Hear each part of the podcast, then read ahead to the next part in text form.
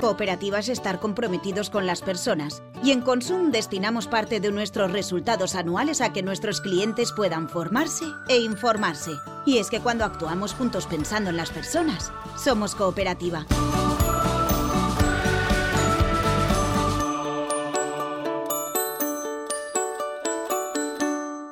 Bienvenidos a Entre Nosotros, el podcast de Consum sobre alimentación saludable, recetas, ideas de ahorro y aprovechamiento, qué tomamos y cómo nos lo tomamos.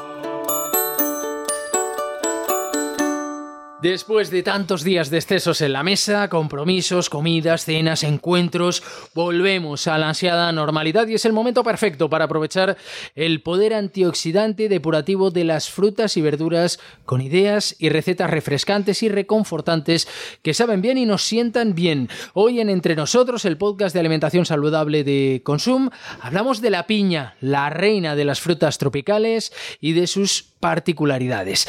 Está con nosotros Mamen Eslava. Hola Mamen, ¿qué nos puedes contar sobre la piña? Hola, ¿qué tal? Buenas, pues mira, eh, esta fruta es originaria de Brasil y tiene un aroma muy, muy peculiar, ¿no? Muy particular.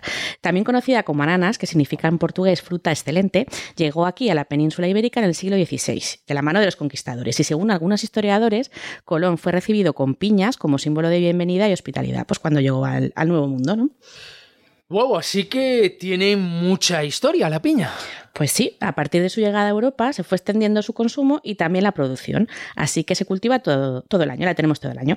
La piña representa en la actualidad el segundo fruto tropical más cultivado del mundo, tan solo por detrás de la banana. Y además, como, como curiosidad, se trata del producto procedente de América Latina pues más popular en Europa.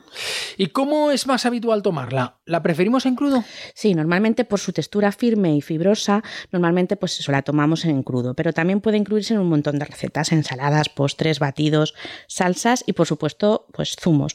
Además, las propiedades de la piña natural son tantas que nos viene genial pues incorporar a nuestros platos. Nos cuenta algunas de las posibilidades de la piña nuestra compañera Esther García, especialista en frutas y verduras del consumo de la cuas. La piña puede ser dulce o ácida. Por eso podemos preparar platos tanto dulces como salados. Estamos acostumbrados a verla en postres, batidos o helados, pero podemos adaptarla en ensaladas. Podemos hacerlas también a la brasa o a la plancha lo más importante que cabe destacar de la piña es que tiene mucha vitamina C, elimina toxinas del cuerpo y previene la inflamación. Eso es, y es que los matices dulces y ácidos de esta fruta tropical hacen que sea un ingrediente fantástico para cocinar tanto recetas dulces como saladas.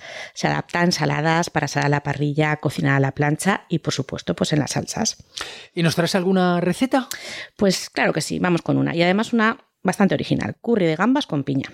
A ver, necesitamos 400 gramos de piña, 24 gambas, una lata de leche de coco, una cucharada de aceite de coco, un tallo de lemongrass picado, dos cucharadas soperas de jengibre fresco picado, dos cucharadas soperas de curry en polvo, una cucharada de cilantro en polvo, dos cucharaditas de azúcar moreno, una cucharada de salsa de pescado, arroz blanco cocido para acompañar un poquito y cilantro para decorar. ¿Y cómo lo preparamos? Cuéntanos. Vale, pues mira, primero pelamos y troceamos la piña y también pelamos las gambas. Calentamos el aceite de coco en un wok a fuego medio alto y le agregamos el lemongrass picadito, el jengibre y el cilantro en polvo y lo salteamos bien.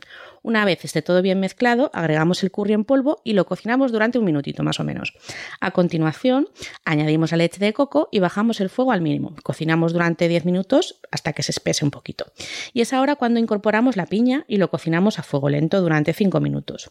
Pasado este tiempo, incorporaremos las gambas y lo cocemos pues 3 minutos más. Y llegados aquí a este punto, pues ya solamente nos faltaría añadir el azúcar y la salsa de pescado para sazonar. Lo servimos acompañado cada plato con una ración de arroz blanco y unas hojitas de cilantro. Riquísimo, la verdad me lo apunto. Y a ver, a ver, cuéntanos todos esos beneficios de tomar piña. Pues mira, la verdad es que tiene un montón y va genial para estos días porque la, C, la vitamina C que contiene es uno de los nutrientes más presentes, por lo tanto, pues es una de las frutas con más poder antioxidante. Comer piña es sinónimo de proteger nuestro organismo contra el envejecimiento de las células y además reforzamos el sistema inmunitario que con estos fríos pues, pues viene genial. Además, esta sabrosa fruta tropical también cuenta, aunque con menor cantidad, con vitamina B6 y con ácido fólico y es rica en manganeso que contribuye al mantenimiento de los huesos y a la protección de las células. Así que genial. Eh, pero cualquiera que la haya probado en cantidad suficiente sabe una cosa. Al final, la lengua termina picando. Y a veces mucho, ¿verdad? Sí, sí, es así. Y esto se debe a que, a que contiene bromelina. Y la bromelina es una enzima capaz de romper las moléculas de proteína, dejando libres los aminoácidos que las forman. Esto significa que, que lo que hace es que actúa sobre la superficie de la lengua, las mejillas e incluso los labios, y de ahí el picor. Pero nuestra boca lo que hace es que reconstruye rápidamente esas proteínas y aminoácidos. Pues es curioso. A mí eso del picor me pasa sobre todo cuando está demasiado verde. Eh, ¿Cómo podemos saber que la piña está en su punto? Mira, para que no te pase más y, y no la escojas demasiado verde, hay que fijarse en el olor, en el peso y en el color. El aroma debe de ser suave y dulce, y en caso contrario, si desprende un aroma fermentado, pues mejor no comerla. Y respecto al peso, al sostenerla en tus manos, debes sentirla pesada bastante pesada para su tamaño. Cuanto más pesada, más jugosa estará por dentro. Pues muy interesante esto. ¿Y en el color en qué nos fijamos? El color de una piña madura suele ser dorado o amarillo, pero es normal que presente algún, algún rasgo verde, ¿no? Y esto no significa que esté inmadura. Lo que sí hay que tener en cuenta es que la superficie no tenga ni manchas ni moho, porque son las dos cosas son mala señal. También he escuchado que por las hojas se puede saber si está en su punto. ¿Esto es cierto? Sí, y también podemos hacer esta prueba. Tira de una de las hojas que tiene arriba la piña y si puedes arrancarle sin mucha resistencia, enhorabuena, es una piña madura. Pero ojo, porque si apenas haces fuerza para sacarla, o sea, si sale muy fácilmente, pues puede estar demasiado pesada. Pasada, hay, que, hay que fijarse. Ajá. Y si nos pasa eso justo al contrario, que está verde y necesitamos que madure antes, ¿qué podemos hacer? Bueno, tengo, tengo un truquito que, que en el que podrás conseguir una piña madura en pocos días, o al menos repartir un poquito el dulzor por toda la pieza. Solo tienes que coger la piña y ponerla boca abajo, para que se apoye sobre las hojas. Déjala así unos días hasta que compruebes que ha madurado. Ya la verás que está lista. Y si no se sostiene sola, pues nada, sujétala con algo, ¿no? En unos días, dulce y lista para tomar. Y hablando de dulces, ¿por qué será que los sugus de piña son de color azul? Sí, esta es una curiosidad, ¿eh? Investigando sobre la piña, lo que he encontrado es que resulta que, que, claro, los señores de Sugus querían sacar este sabor, pero ya lo tenían cogido el amarillo, porque, claro, el de limón es el amarillo. Claro. Así que eh, decidieron pues escoger el color de la bandera de, del mayor productor del momento, que en ese momento era Barbados.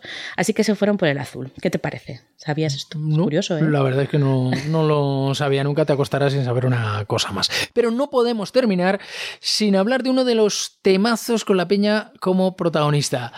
La pizza. ¿La pizza con piña o sin piña? Sí, sí, este es un, un verdadero tema, ¿eh? Un debate, vamos, un debate eh, tremendo. Si la tortilla con o sin cebolla divide aquí a los españoles, pues la pizza hawaiana divide al mundo, ¿no? ¿Se puede tolerar la piña como ingrediente de, de, esta receta? Con tomate, con queso, con jamón y además con piña. Bueno, ¿cómo lo ves? No sé, para gustos colores. Pero la verdad es que es un, un extraño híbrido ¿no? que genera rechazo y fascinación. ¿A ti qué te parece? Yo me quedo con el con, ¿eh? Yo la pizza con piña y la tortilla con cebolla. Eso sí, la cebolla picadita.